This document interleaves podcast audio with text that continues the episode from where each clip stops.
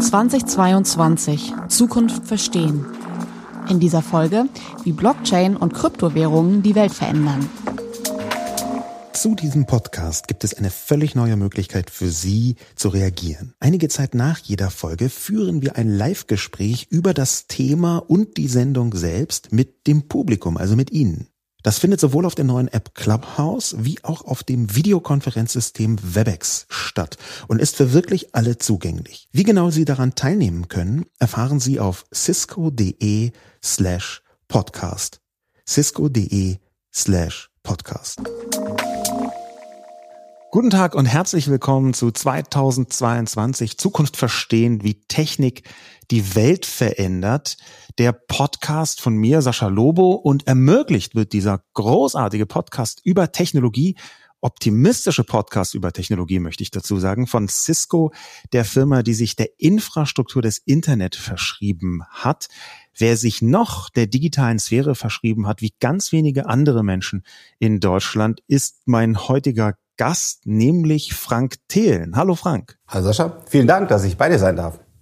Danke, dass du gekommen bist, vor allem zu einem Thema, was gerade ziemlich heiß ist, vorsichtig gesagt.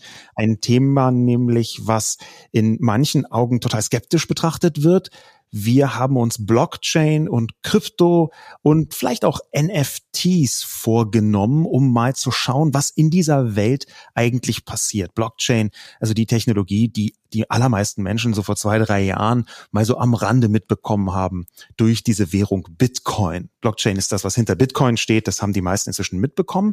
Aber da ist in dieser Welt in den letzten zehn Jahren, kann man eigentlich sagen, Unfassbares entstanden. Und interessanterweise, das äh, hast du auch ein paar Mal geäußert, Frank, ähm, sehen noch immer sehr viele Menschen, sogar digital affine Menschen in Deutschland und in Europa nicht das Potenzial, was hinter diesen Technologien steht.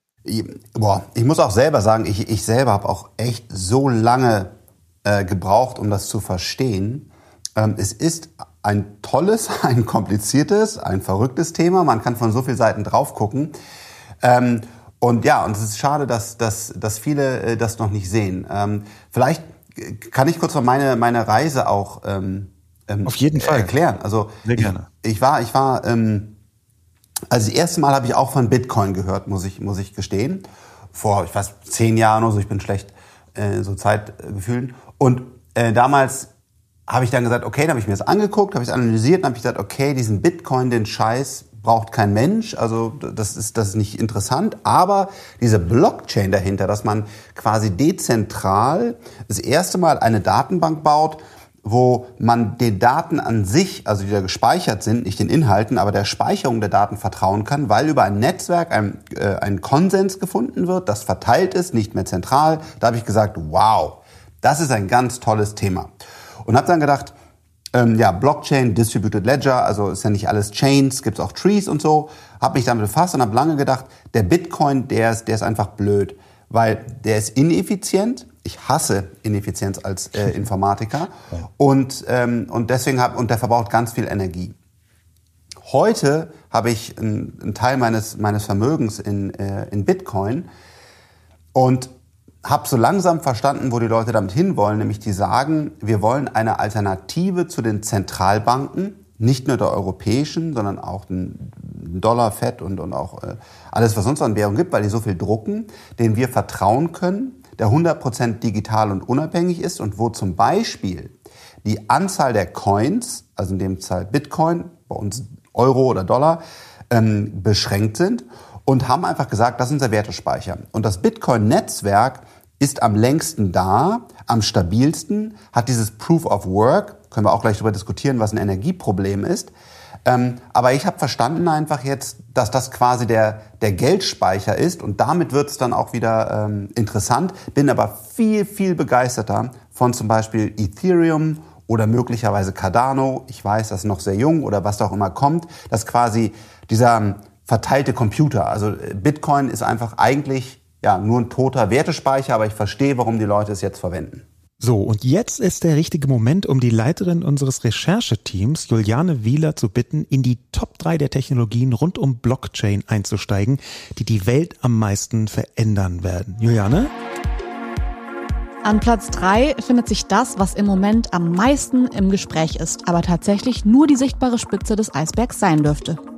Denn Platz 3 sind Währungstechnologien wie Bitcoin, Ethereum oder Dogecoin. Bitcoin ist ja nur die bekannteste von einigen tausend Digitalwährungen und handelbaren Token. In der Öffentlichkeit werden meist nur die Spekulationen um Kryptowährungen besprochen. Aber was neben der Wertspeichereigenschaft mittelfristig am wichtigsten sein dürfte, sind Währungen mit speziellen Funktionen, mit denen zum Beispiel Maschinen untereinander automatisiert bezahlen können.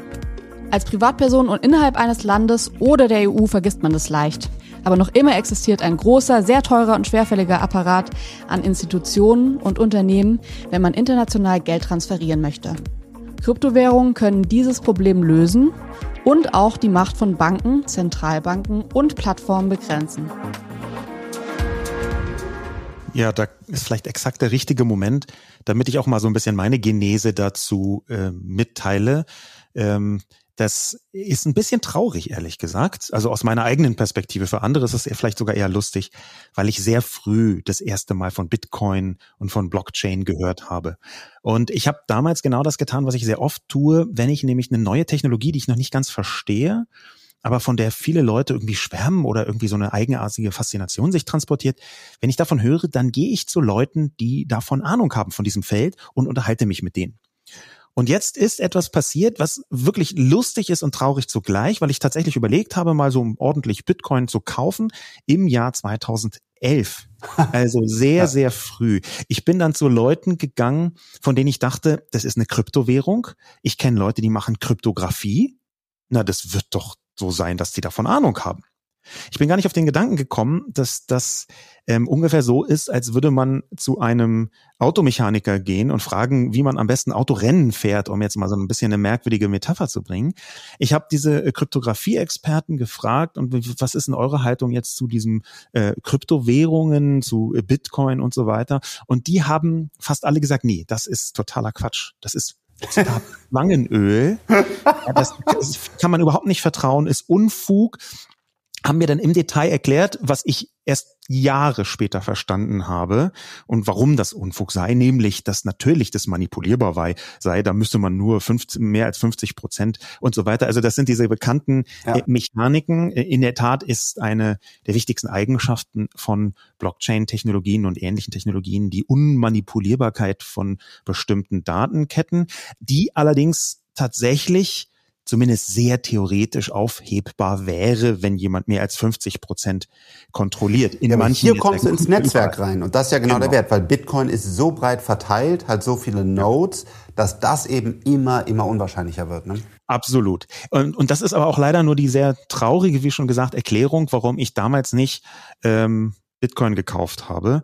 Ähm, das, also wie gesagt, für mich traurig.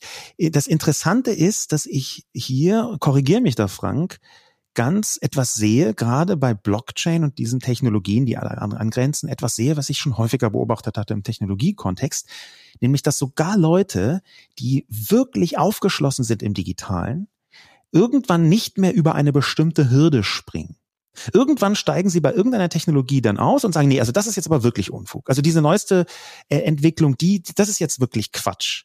Und das sehen wir aktuell auch, finde ich, dass das Potenzial einfach gerade in Europa, in Deutschland nur ganz wenigen Menschen wirklich ähm, klar geworden ist aus meiner Sicht. Ja, und es ist auch tricky, ne? Weil genau das. Du hast gerade gesagt, dann bist du zu Krypto-Experten gegangen und die haben gesagt, das ist Schlangenöl. Bitcoin wirklich zu verstehen.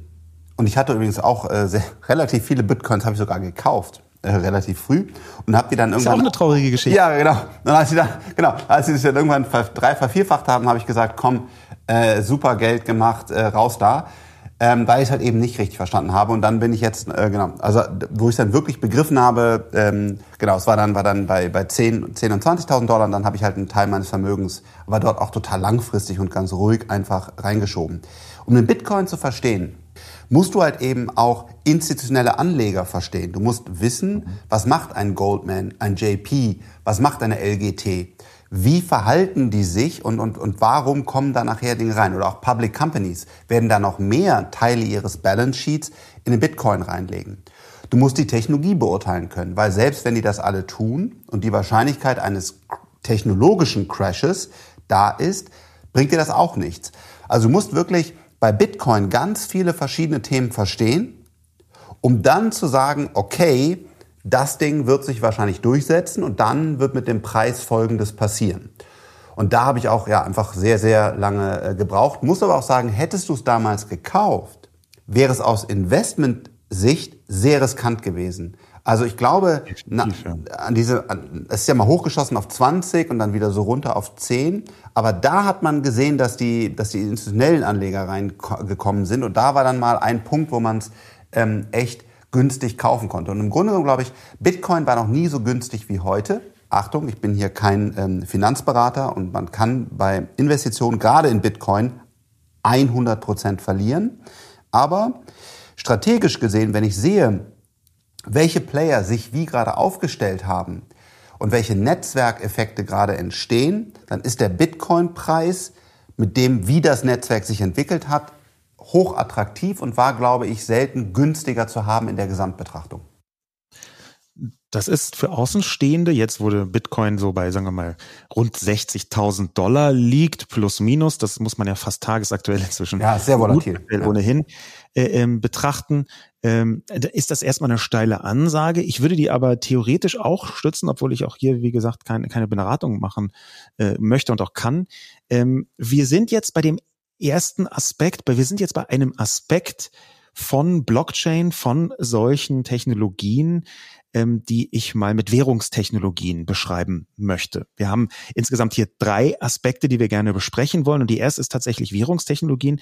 Ich habe eine kleine, fast möchte ich sagen, Anekdote vorbereitet. Das ist ein Gleichnis, wie man Bitcoin am besten verstehen kann und auch Blockchain, die Technologie dahinter am besten verstehen kann, wenn man gar nicht so wahnsinnig tief in diesem ganzen Thema da drin ist. Das ist ein Gleichnis, was ziemlich häufig verwendet wird, ehrlich gesagt, in dieser Krypto-Bubble, was aber Leute da draußen noch gar nicht so häufig verstanden haben. Und es ist ein historisches Beispiel von der mikronesischen Insel Yap, ein Atoll in Mikronesien. Die hatten eine eigene Ökonomie, die, und zwar schon vor vielen hundert Jahren, die uns heute Blockchain und vor allem Bitcoin ganz gut nahebringen können. Denn die haben dort eine Währung, die besteht aus Steinmünzen, die sind bis zu vier Meter im Durchmesser. Das sind also riesige Steine und die sind so groß, dass man die gar nicht bewegen kann. Das ist eine komplett immobile Währung. Die stehen überall auf dem Atoll verteilt und die haben jetzt diese Währung, die nennt sich Rai, die haben jetzt eine Mechanik entwickelt zur Wertbeimessung dieser Reis, die entfernt erinnert an Bitcoin und auch zur Übertragung. Denn diese Reihmünzen, die bleiben immer dort, wo sie sind. Ganz am Anfang, wenn man die dahin geschafft hat, was für die ziemlich aufwendig war, die mussten riesige Steine mit per Boot da äh, auf die Atolle schaffen, dann hat die gesamte Community zusammengesessen und beratschlagt, wie viel könnte das wert sein, diese Münze. Und ab diesem Zeitpunkt waren diese Reis auf dem Atoll an genau dieser Ort und Stelle, standen da immer rum und die einzige Zuschreibung, wem dieses Rei, diese Steinmünze gerade gehört, war bei den jeweiligen Häuptlingen der verschiedenen Stämme auf dem Atoll. Das waren so 40, 50 Menschen, die jederzeit Buch geführt haben darüber, welche Münze gerade wem gehört. Und dadurch war vollkommen klar, alle wussten das auch. Ja, das wurde nur äh, niedergelegt in diesen äh, von diesen Häuptlingen, aber das wussten alle, welche Münze wem gehört. Die konnten zum Beispiel bei Hochzeiten äh, den Besitzer wechseln. Und dadurch war eine Art von dezentraler Zuschreibung vorhanden auf dieser Südseeinsel. Das gilt so als eine Art Vorbild von Bitcoin. Und dieses Dezentrale, dass jeder einsehen kann, wem gehört das denn eigentlich gerade, das ist ja bei Bitcoin interessanterweise auch so. Das Dezentrale, diese Blockchain-Mechanik, die dahinter ist, die funktioniert eben noch für viel mehr als Währung. Wobei Währung im Moment, das Kryptowährungsthema, das wir gerade haben, das ist schon mit die größte Anwendung, die wir, die wir da vorhaben. Ja, absolut. Ja, aber ähm, witziger, genau, das Beispiel habe ich auch äh, genau in meinem Buch Startup DNA verwendet, weil ich glaube, damit kann man die Leute so ein bisschen ranführen, was eigentlich die Idee. Und wenn man aber noch tiefer reingeht und sagt, wie funktioniert eigentlich ein Euro oder ein Dollar, dann ist es auch gar nicht so verschieden. Also ich, will jetzt keine, keine Panik machen und sagen, alles bitte in Bitcoin. Ähm, ich glaube auch, dass ein Euro und Dollar und Yen Währungen sind, die sehr wichtig sind und auch gut funktionieren. Aber im Grunde genommen steht auch kein Wert dahinter. Also wir haben früher mal gesagt, dass zum Beispiel es gibt sogenannte Gold, gedeckte Währungen, wo dann quasi das Goldvolumen auch hinter der, dahinter war. Das haben wir einfach irgendwann aufgegeben, haben halt diese Scheine gedruckt. Und ähm, welcher Wert dahinter steht wirklich, ist einfach nur, weil wir daran glauben. Und ich glaube sogar, das ist auch okay.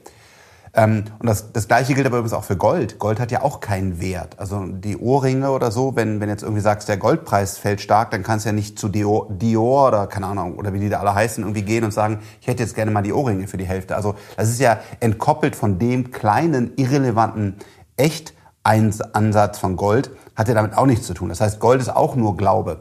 Und darüber zu springen und zu verstehen, dass man einfach Wertespeicher braucht, weil wir den Bedarf haben, wie auf dieser Insel, was du gerade erzählt hast, dass Werte gespeichert werden können. Genau das ist ein Euro und Dollar und halt auch ein Bitcoin. Was ich jetzt interessant finde, ist nicht nur, ähm, dass wir mit sowas wie Bitcoin ähm, eine Währung haben, die ohne zentrale Instanz auskommt und deswegen nach anderen Mechaniken funktioniert. Sie funktioniert auch nach bestimmten Mechaniken, das ist vollkommen klar. Ähm, das ist quasi gewissermaßen einprogrammiert in das jeweilige Protokoll, wie bei Bitcoin auf dieser Blockchain-Technologie basierend. Aber wir haben keine zentrale Bank mehr, die das Ganze kontrolliert. Und dieses, dieses Nicht-Kontrollieren ist ja bei den Kryptowährungen gerade etwas, was ganz viel diskutiert wird. Bis hin dazu, dass Leute das für äh, kreuzgefährlich halten. Also Klar, das, äh, das kann man so sehen. Auf der einen Seite kann man auch sagen, ähm, ist es nicht besser, wenn wir alle genau wissen, worum es geht und so, ein Bitcoin, nehmen wir wieder Bitcoin als Beispiel, so ein Netzwerk ist halt, hat ganz klare Regeln und wir wissen halt, wie viele Bitcoins gemeint werden, was kostet, die von A nach B zu schieben und so weiter. Da kann halt eben keiner reingreifen. Und ähm, ehrlich gesagt, philosophisch finde ich das besser. Also wenn, wenn jetzt sagst, finde ich das gut, dass es eine Zentralbank gibt oder Politiker oder so. Eigentlich finde ich das gut, dass der Code klar ist, der ist so und das gilt dann auch für alle und das finde ich gut. Ich persönlich finde das auch gut. Es wird ähm, aus meiner Sicht äh, gibt es erheblichen Weiterentwicklungsbedarf, was Kryptowährungen angeht. Das, wir sind auch in einer Findephase, muss Total. man dazu sagen. Wir sind jetzt erst dabei rauszufinden, welche Ansätze überhaupt so richtig funktionieren. Es wird äh, relativ oft gespottet, auch von durchaus sachkundiger Seite, also digital sachkundiger Seite. Es gäbe gar keine Use Cases, es ist einfach falsch. Das ist einfach wirklich äh, faktisch falsch. Es gibt noch nicht Milliarden-Business außerhalb von ähm, so Kryptowährungsspekulation und dieses, was rund um Spekulation ist und Währungsaustausch, das macht einen gigantischen Teil aus, das muss man auch dazu sagen. Mhm. Aber das, was dahinter steht an Technologie und vor allem an einer bestimmten Form von Haltung, das halte ich auch für ziemlich essentiell. Da was da eigentlich nämlich passiert, ist, dass sich dass äh, die, der Ansatz der Dezentralisierung in Bereiche rein erstreckt, in denen das vorher nicht war. Hier folgt nun der zweite Platz der Top 3 Technologien, die ich mit meinem Rechercheteam als die wirkmächtigsten rund um Blockchain herausgefunden habe. Dezentrale Verifikation und Datenspeicherung. Blockchain und Blockchain-ähnliche Technologien eignen sich dazu, Daten und Datenketten manipulationssicher zu speichern. Zum Beispiel indem jede Transaktion in einer Blockchain gespeichert und sofort an vielen Stellen veröffentlicht wird. Durch das Internet ist ein völlig neues Problem aufgetreten. In einem Netzwerk muss man Vertrauen zwischen zwei unbekannten Teilnehmern herstellen können, etwa um Handel zu treiben. Bisher wird das über zentrale Institutionen wie Plattformen geregelt. Blockchain-Technologien bieten hier eine Alternative. Hier können alle Daten wie die Bedingungen einer Transaktion gespeichert und umgehend veröffentlicht werden, und zwar an so vielen öffentlichen, einsehbaren Orten im Netz, dass es praktisch unfälschbar und unlöschbar wird. Wir haben jetzt eigentlich eine neue Form von Vernetzung mit dabei. Nicht nur das Internet über diese inhaltliche Vernetzung, sondern wir haben jetzt eben auch eine Vernetzung über Blockchain und Blockchain-ähnliche Technologien. Und was ich daran besonders spannend finde, sind Währungen, die bestimmte Funktionen eingebaut haben. Es gibt inzwischen über, also viele tausende äh, Kryptowährungen und manche haben ganz konkrete und bestimmte Funktionen eingebaut. Äh, absolut. Und das ist für mich das Holy Grail also dieses ähm, äh, äh, Decentralized Finance, also eben nicht mehr, dass ich eine Deutsche Bank habe oder eine Volksbank oder welche Bank auch immer, sondern dass ich sage, ich laufe auf einem Distributed Ledger, also einer modernen äh, Blockchain. Und dort gibt es Gesetze, die in Software geschrieben sind, sogenannte Smart Contracts, also diese, diese Verträge. Hey, äh, wenn das Unternehmen mehr als 100 Millionen wert ist, dann kriegst du zwei Millionen Gewinnbeteiligung. Oder hey, du bist jetzt daran beteiligt als Mitarbeiter, deswegen, was auch immer, was wir halt sonst den ganzen Tag irgendwie als Vertrag unterschreiben, oftmals noch beim Notar vorbeitragen. Das ist quasi auf einer vertrauensvollen Basis, nämlich der Ethereum-Plattform, die eine ähnliche Idee ist, also auch auf einer Blockchain, in Zukunft ein Distributed Ledger läuft, aber nichts mit Bitcoin zu tun hat. Das sind zwei komplett getrennte Netzwerke. Also Bitcoin könnte abgeschaltet werden und Ethereum läuft noch. Das ist, glaube ich, ganz wichtig zu verstehen. Und das ist halt eine Plattform, die sehr, sehr aktiv ist. Also alle Blockchain-Anwendungen oder nicht alle, viele, viele der, der größeren Anwendungen, auch äh, NFTs und, und was es da alles gibt, die laufen alle auf diesem einen Netzwerk, nämlich dem, dem Ethereum-Netzwerk. Und wir kennen den Gründer und Macher, auch ein großer Unterschied zu Bitcoin. Das ist ja ein Mysterium. Also wenn du das besser weißt, äh, Sascha, gerne. Ich nee, weiß nicht, wer, wer Bitcoin äh, gebaut hat. Es gibt den nee. Code und so, aber meines Wissens nach ist der unbekannt. Nakamoto würde ich, würde ich jetzt antworten, aber das ist halt ein, ein Pseudonym. Genau. Ne? So. Und das heißt, und das ist bei, bei Ethereum anders. Da gibt es einen Gründer, ich weiß gar nicht, ob der auch sich CEO nennt, aber der tritt auf und den kann man ansprechen und der, der hat Meinung und, und der, der sagt was. Das ist für mich auch ein ganz wichtiger Unterschied. Ich mag das gerne. Äh, ich, äh, wenn, wenn, wenn da jemand noch aktiv und, und äh, in der Entscheiderrolle ist.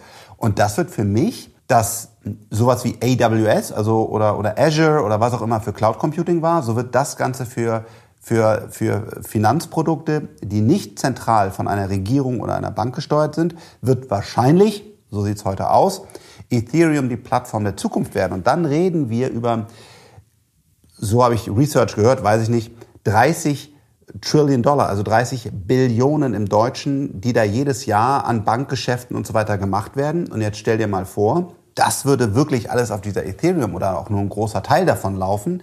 Dann reden wir auf einmal über eine wirklich entscheidende Sache, so wie äh, AWS heute die Cloud regiert. Und das ist das, warum ich so viel äh, Ether, die Währung, halte, ähm, weil, weil, weil ich da glaube, das könnte so passieren. Das ist echt spannend. Das glaube ich tatsächlich auch. Man im Währungskontext ist, sind, es gibt so ein paar Punkte, die man mit berücksichtigen muss. Ähm, unter anderem wissen die meisten Menschen gar nicht, wie unfassbar teuer und komplex internationaler Zahlungsverkehr sein kann. Ähm, teuer vor allem deswegen, weil da jede Menge vergleichsweise veraltete Institutionen dazwischen stehen, die äh, alle immer die Hand aufhalten. Äh, komplex deswegen, weil es eben nicht so leicht ist, dass man einfach irgendwas, irgendwelches Geld rüber swiftet von A nach B und alles fertig. Da gibt es eine Vielzahl von Mechaniken, die man mit berücksichtigen muss, gerade wenn das ein bisschen internationaler ist und die Finanzprodukte so ein bisschen komplexer sind, dann kommt man da schnell in Teufelsküche, regulatorisch schon allein in Teufelsküche, aber auch technologisch logisch ist das alles Ganze wirklich non-trivial. Und wenn man berücksichtigt, wie komplex und schwierig und eben auch deswegen teuer das ist, dann sind solche weltumspannenden ähm, Basistechnologien wie Ethereum und das Netzwerk, ähm, das, das damit zur Verfügung gestellt wird, eine echte Erleichterung. Vor allem dann, wenn man Zahlungen vereinfachen, automatisieren möchte. Ja, das ist vielleicht für, für Laien ähm, wichtig zu verstehen. Es geht hier wirklich darum, dass ein Problem gelöst werden kann, was die meisten Menschen, die nicht hinter die Kulissen gucken, gar nicht sehen. Ja. ja. Also, total. Und es geht ja nicht nur um, um Finanzwelt dann, sondern um, um alles. Ne? Also wem, wem gehört welches Gemälde? Es geht darum, ähm, wo kommt Nahrung her? Also wann wurde zum Beispiel witzigerweise Vanille ist wohl irgendwie echt äh, schwer abzubauen und teuer. Also wo, wo kommt diese Schote her? Wann wurde die ein? Bei Medikamenten wurde die Kühlkette eingehalten. Also was immer man an, an wichtigen Informationen verteilt, mit dann jeweiligen Reaktionen über Smart Contracts ähm, speichern und steuern will. Das auch, ne? aber natürlich auch die ganzen äh, Finanzprodukte. Und ja, das ist dann schon echt eine sehr, sehr äh, wertvolle Sache. Und dahinter steht, das glaube ich noch wichtig, das steht immer, wie wird eigentlich sichergestellt, dass diese Dateneinheit gespeichert wird und korrekt ist.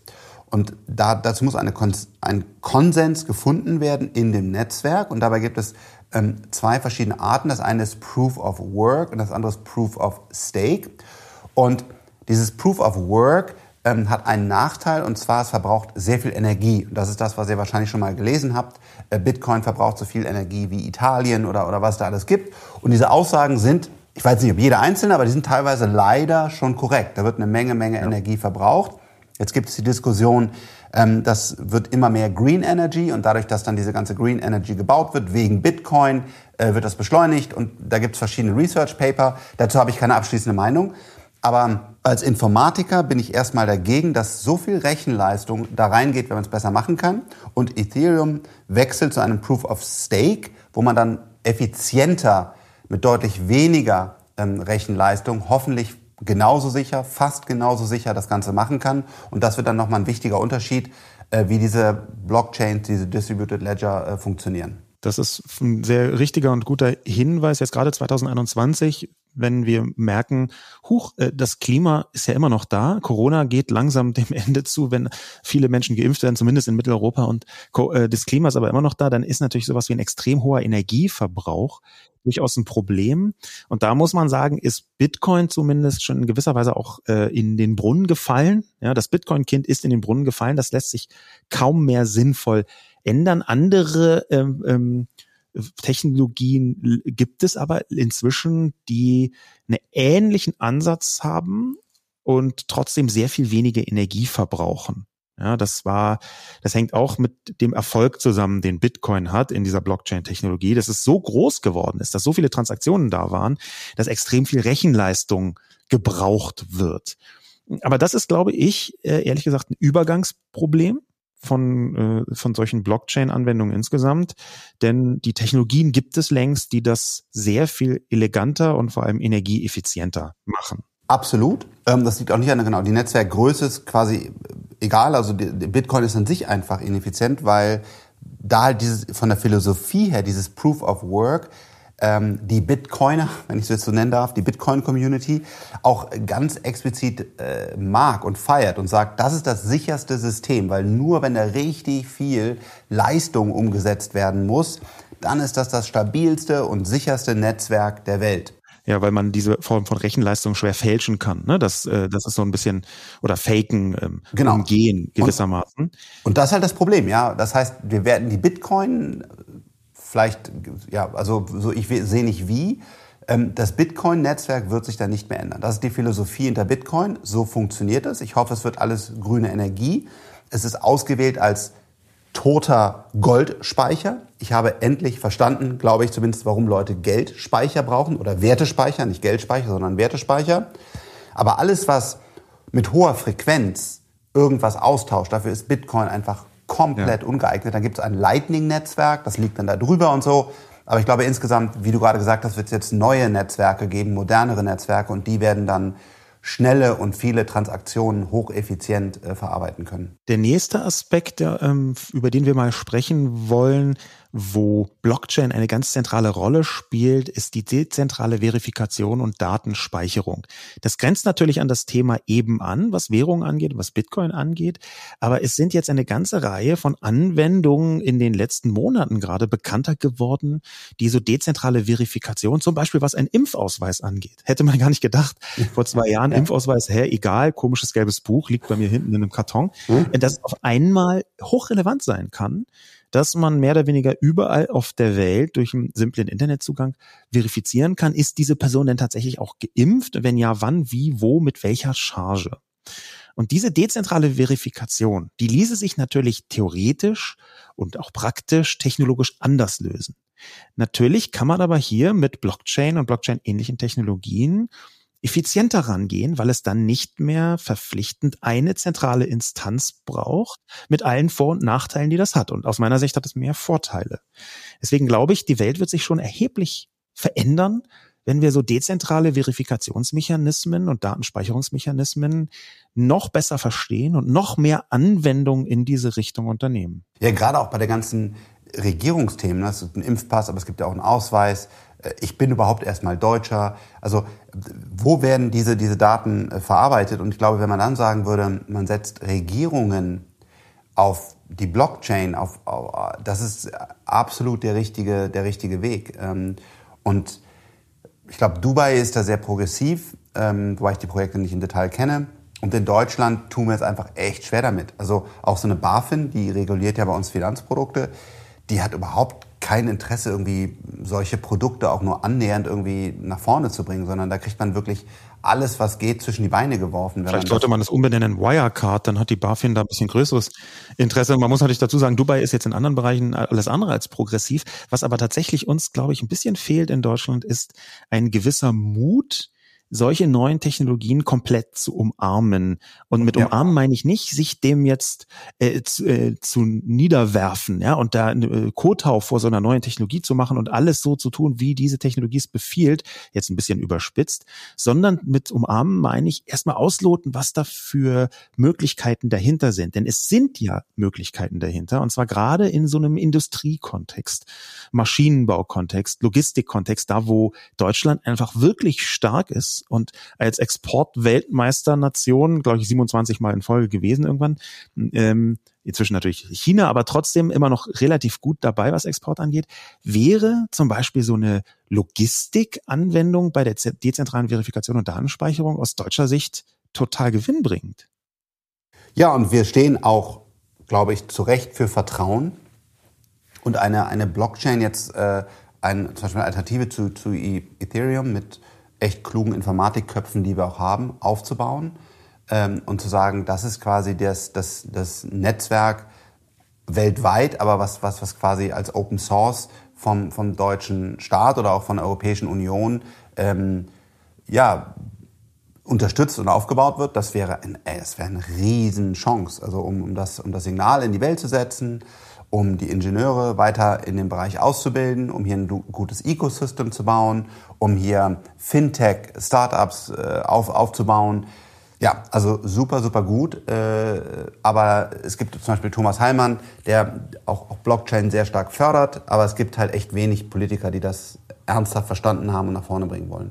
Da ist ähm, eine ganze Menge von ähm, gedanklichem äh, Hintergrundwork, also so, so eine Basis, eine gedankliche äh, Leistung überhaupt erstmal notwendig, damit man versteht, wo zum Beispiel im Bereich Logistik der Vorteil liegen kann von solchen Blockchain-Anwendungen. Hast du dazu so einen Einblick, den du mit uns teilen kannst? Gerade was, was so Blockchain-Anwendungen angeht, wenn man dezentral unterwegs ist mit äh, so auf, nehmen wir mal Schiffscontainer? Ja, also du bringst damit halt Vertrauen rein. Und gerade so Schiffscontainer, die gehen ja von Hand zu Hand. Und, und manchmal sind auch da nicht vertrauenswürdige Parteien mit dabei. Und wenn man, wenn man jetzt eine quasi damit ja unabhängige und verteilte Datenbank aufbaut und da dann diese einzelnen Blocks äh, sagt, jetzt ist der Container da, hatte die, die, die Kühleinheit äh, lief fehlerfrei durch oder was immer dann die Eigenschaften von diesem Container sind, dann baust du dadurch eine, durch diese Dezentralität äh, Vertrauen auf und, und baust ein, ein intelligentes Netzwerk rein, in dem alle ihre Daten reinspielen können. Und äh, das, ja, das bringt auch bei Medikamenten und bei vielen Dingen einfach äh, große Vorteile, weil halt alle den, den, diesen einzelnen Datenblöcken trauen können, die keiner später mehr manipulieren kann, was ähm, in manchen Industrien leider immer noch passiert, sondern das geht dann halt eben nicht mehr, weil es eine Blockchain ist. Das kann man auch ganz handfest erklären, wie da Dezentralität und Datenspeicherung äh, Vertrauen schaffen kann. Angenommen, wir haben so einen Container, da ist ein Medikament drin, nehmen wir mal an einen Impfstoff, weiß auch nicht, wie ich gerade drauf komme, und der muss halt eine bestimmte Temperatur haben. Und in dem Moment, wo er länger als, sagen wir mal, zehn Minuten eine bestimmte Temperatur nicht mehr hat, ist er einfach kaputt und wertlos, aber man sieht es halt auch nicht von außen. Was würde man also machen? Was könnte man also machen? Man könnte eine Blockchain aufbauen, die verbunden ist mit einem Thermometer in diesem Container und einem Funkmodul. Und Blockchain ist ja nichts anderes als eine Datenkette, die immer erweitert und erweitert wird durch neue Daten und die gespeichert wird und zwar nicht nur auf einem Server, sondern eben weltweit vernetzt auf ganz vielen, zum Beispiel sogenannten Nodes. Da gibt es auch verschiedene Konzepte. Das heißt, ich könnte für jeden Container mit diesem Medikament, der irgendwo rumschwirrt, jederzeit einsehen, war da eigentlich durchgehend die Temperatur ausreichend tief, damit das Medikament noch was taugt. Und ich könnte jederzeit von außen das deswegen einsehen, weil diese neuen Daten immer wieder in das Netz reingefunkt werden, so dass sie auch niemand manipulieren kann. Denn das wäre der Nachteil, wenn man nur eine zentrale Lösung hätte, wenn man einfach ein, so ein Thermometer direkt am Container drin hätte, das so mitschreiben würde und dann ist da eine Festplatte und da wird alles draufgeschrieben, dann könnte man das ja auch auslesen. Aber das wäre eindeutig manipulierbar. Da könnte man ja sagen, hey, hier, das sind äh, 12 Millionen Euro, dafür kann man schon mal so eine Festplatte ein bisschen zurechtschummeln, dass es so aussieht, als sei das natürlich die ganze Zeit komplett kühl gewesen und dabei war es das gar nicht. Das passiert das ja so auch. absolut, genau. Das ist jetzt nicht ein total ausgedachter Ausnahmefall, nee. sondern es ist relativ konkret genau an dem entlang, was, was, ein, was, ein, was tatsächlich geschieht. Einfach weil da wahnsinnig viel Geld natürlich mit dabei ist im Spiel. Um nochmal zu sagen, wie verrückt dann auch diese Technologien werden. Ähm, du kannst dann auch bei den Containerschiffen mittlerweile durch Internet aus dem, aus dem Weltall auch wirklich hast du immer die Verbindung äh, zu, der, zu der Blockchain und kannst das auch wirklich immer machen. Das heißt, das ist ja genau, ähm, wo, worum sich auch dein, dein Podcast hier dreht, was jetzt, was jetzt in den nächsten Jahren passiert. Das ist halt einfach verrückt. Und so eine Blockchain zum Beispiel, haben wir gerade besprochen, neue Technologie, aber jetzt durch Internet aus dem Weltall, was total kostengünstig wird und immer verfügbar ist und auch ganz einfach zu betreiben ist, hast du vor allen Dingen auf einmal auch an jedem Punkt der Welt immer die Verbindung in diese Blockchain. Und so entstehen dann wirklich äh, zusammengreifend aus diesen neuen ähm, Technologien ja schon sehr interessante Anwendungsfälle. Ich würde jetzt gerne auf den Aspekt kommen, quasi äh, als Schluss, als auf der Zielgeraden unseres Podcasts auf den Aspekt kommen, den ich mit für den veränderndsten halte.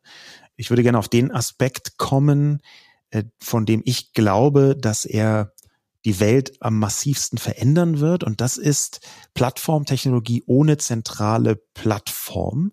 Wir sind ja gerade in einem absoluten Plattformzeitalter. Die großen Plattformen sind mächtiger als je zuvor, auch wertvoller als je zuvor.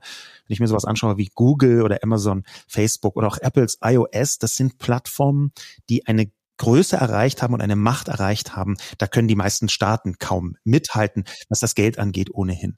Und nun ist überhaupt nicht in Sicht, was nach diesen Plattformen so als Technologie auf uns zukommen könnte, Komma, außer dezentrale Anwendungen, die im weiteren Sinn nach dem Blockchain-Prinzip funktionieren. Und jetzt kommen wir zum ersten Platz der Top 3 Blockchain-Technologien, die die Welt verändern werden. Es ist die nächste digitale Evolutionsstufe. Dezentrale Plattformen.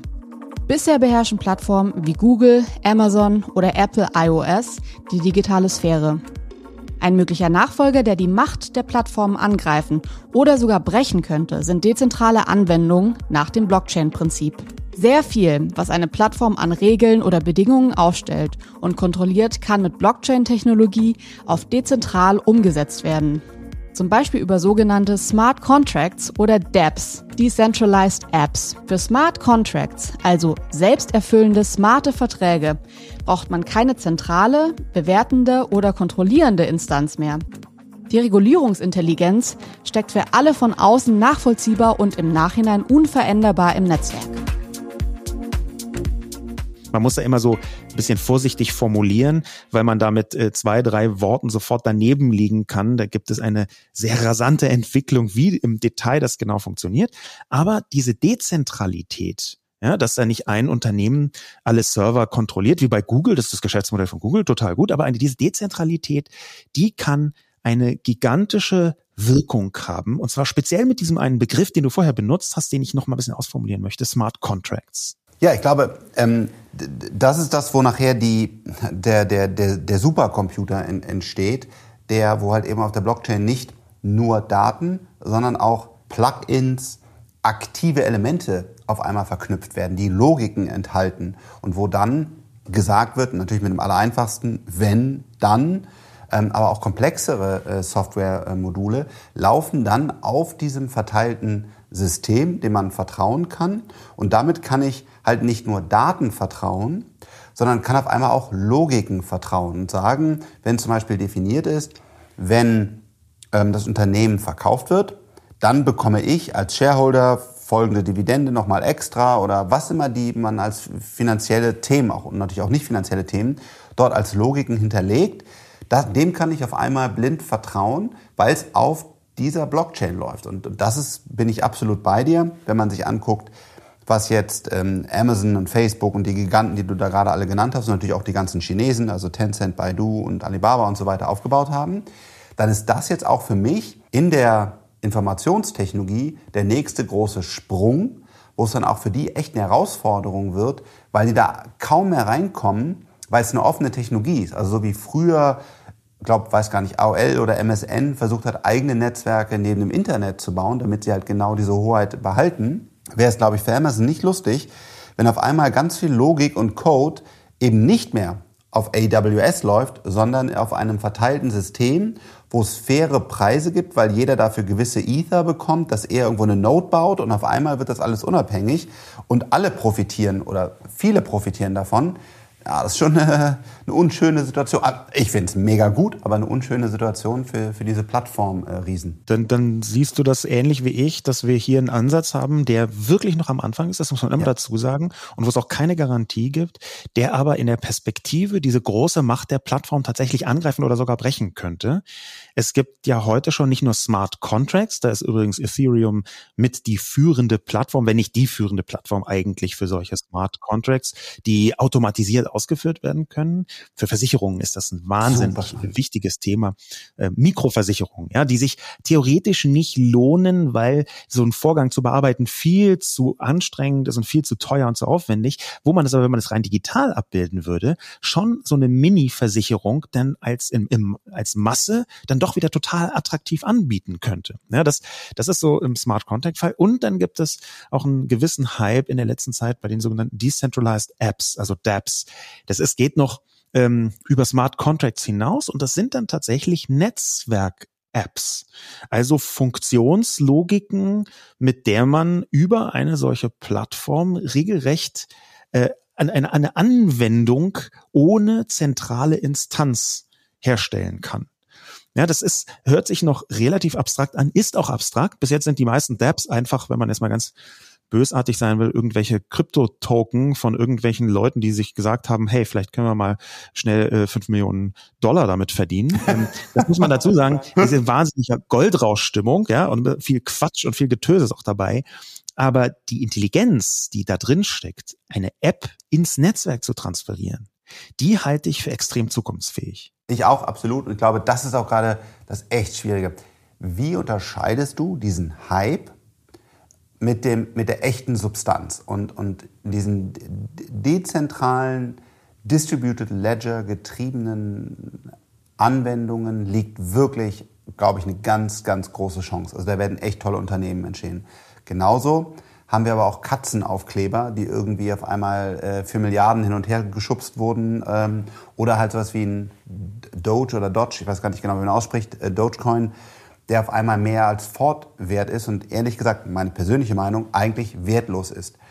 Aber warum ist eigentlich, soll der Bitcoin eigentlich wertvoll sein und das nicht? Also das sind alles echt schwierige Fragen und da gibt es eine Menge Hype und die von der Substanz zu trennen ist schwierig. Aber insgesamt genau das wird hier die nächste große Welle an, an Wert geschaffen. Wer das, dieses neue Game gewinnt, das ist ein ganz, ganz, ganz großer Gewinner. Der wird, man sieht auch jetzt schon bei Ethereum, ich weiß gar nicht, wie groß die Marktkapitalisierung ist, so 300 Milliarden wahrscheinlich schon, schon, wenn man den aktuellen Kurs jetzt wieder nimmt.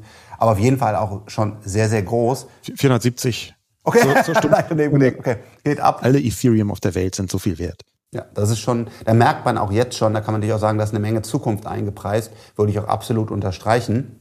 Aber da merkt man schon, genau, da entstehen jetzt echt große Werte, wenn das, wenn das funktioniert. Ja, Ganz abschließend, ähm, bei in der letzten Folge dieses Podcasts war Saskia Esken zu Gast und es gibt ja eine mittelgroße Chance, dass äh, sie oder zumindest ihre Partei in der nächsten Regierung eine Rolle spielt. Wenn du, äh, ich, ich weiß ja um deine politische Ausrichtung, äh, wenn du gezwungen wärst, ja, ähm, Saskia Esken der SPD etwas zu raten im Blockchain Kontext, wirklich politisch im Blockchain-Kontext etwas zu raten. Was würdest du denn denen raten? Zum Beispiel auch deinem, ich glaube, fast Lieblingskanzlerkandidaten Olaf Scholz.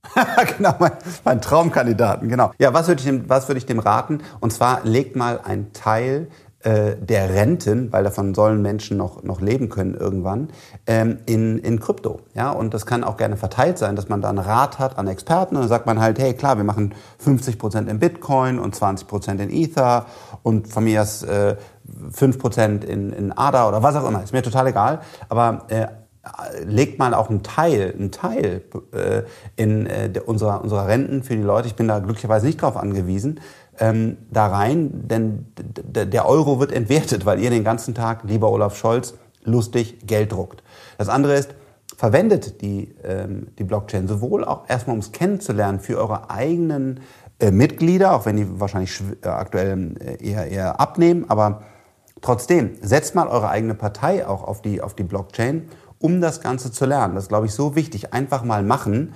Ähm, und nutzt diese Technologie. Ich glaube, das ist das, was ich, was ich ihr, aber auch jeder anderen Partei sagen würde. Ja, vielen Dank, Frank. Vielleicht noch einmal äh, kurz abschließend. Ähm, tatsächlich, wenn es eine Sozialdemokratie-Polizei gäbe, hättest du gerade mit Rente in Krypto anlegen äh, deine sofortige Verhaftung äh, im, im, Rentenkontext äh, erwirkt. Das bin ich absolut ja. äh, sicher. Ich, ich habe da nicht so und vorsichtig gesagt große Aktien drin, aus dem einfachen Grund, weil ich als, ich war sechs Monate in meinem Leben angestellt, meine Rentenanwartschaft ist, glaube ich, 4,73 Euro und was das in äh, 25 Jahren noch alles wert ist, keine Ahnung.